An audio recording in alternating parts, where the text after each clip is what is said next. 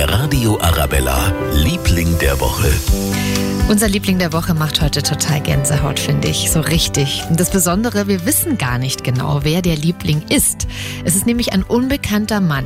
Er hat am Münchner S-Bahnhof Leim am Mittwoch einem 79-Jährigen das Leben gerettet. Der ältere Herr stand am Bahnsteig, hat dann einen Schwächeanfall bekommen und ist ins Gleis gefallen. Und dann Bühne frei für unseren Liebling der Woche. Der hat das zufällig gesehen und den Mann noch vor der Einfahrt der nächsten S-Bahn vom Gleis gezogen und den Rettungsdienst alarmiert. Dem Geretteten geht's wieder gut und der Retter blieb unbekannt. Aber deshalb, genau deshalb ist er unser Liebling der Woche.